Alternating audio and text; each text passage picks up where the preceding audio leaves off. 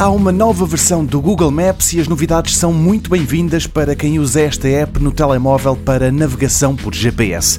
Depois de uma fase de testes, o Maps mostra agora e avisa a localização dos radares de velocidade. Aparentemente, não só os fixos, como também os móveis, sendo que aqui os utilizadores da ferramenta terão de contribuir com essas localizações.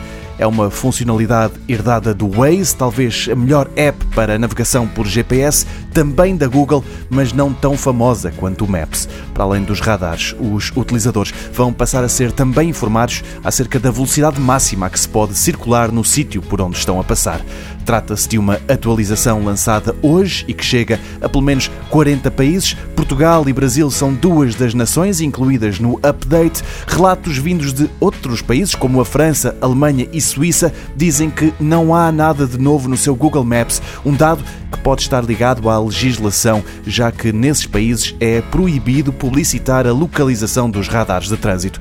O sistema de avisos está disponível tanto na app para Android como na versão para iPhones, mas com uma nuance. Só os utilizadores do sistema operativo criado pela Google é que podem deixar avisos de novas localizações de radares.